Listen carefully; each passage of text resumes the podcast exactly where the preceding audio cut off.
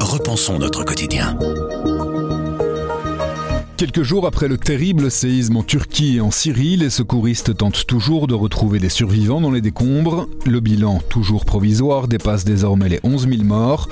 Côté belge, une équipe de reconnaissance est partie ce mercredi, une deuxième partira ce week-end pour installer notamment un hôpital de campagne.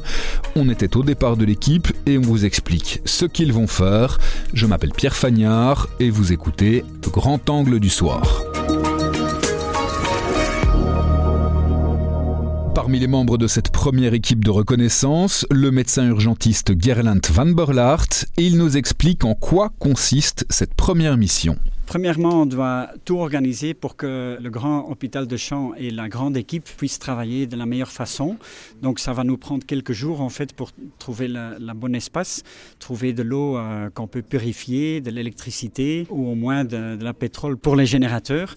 Et donc euh, en fait c'est euh, préparer tout pour que la, grande équipe puisse travailler d'emblée. Gerland van Berlaert nous a aussi décrit à quel type de pathologie l'équipe belge devra faire face. Tout d'abord maintenant avec un tremblement de terre. Les premières deux semaines, il y a beaucoup de traumas, donc euh, des fractures, des plaies. Mais à partir de la première semaine, donc ça va être dans quelques jours, il y a aussi euh, beaucoup de problèmes médicaux qu'on va déceler. Il y a beaucoup de diabète et de l'asthme, par exemple, en Turquie. Et donc ces gens-là sont en recherche de leur médication.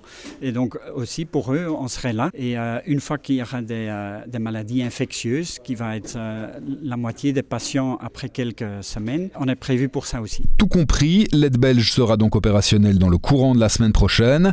N'est-ce pas un peu trop tard, dix jours après le séisme? Non, parce que la région est perturbée pour euh, des mois. Et donc, dans le temps, il y avait plusieurs petites équipes qui arrivaient tous euh, dans les premiers jours mais qui était parti après euh, une semaine, dix jours aussi. Et donc là, on laissait en fait un ravage pour les, autorités locaux. Maintenant, l'OMS a structuré ça et donc il y a des règles et il faut pouvoir rester plusieurs semaines. Et donc il y a des équipes qui sont déjà là, Search and Rescue, les équipes des, pays euh, autour de la Turquie et Syrie. Et puis il y a des larges équipes comme l'équipe belge qui doit venir, qui doit venir pour en fait continuer le travail euh, dans les semaines qui suivent. Avec Grand Angle, le soir raconte, explique et décortique. C'est notre oreille sur l'actualité. Retrouvez-nous sur notre site, notre application et votre plateforme de podcast préférée. À bientôt.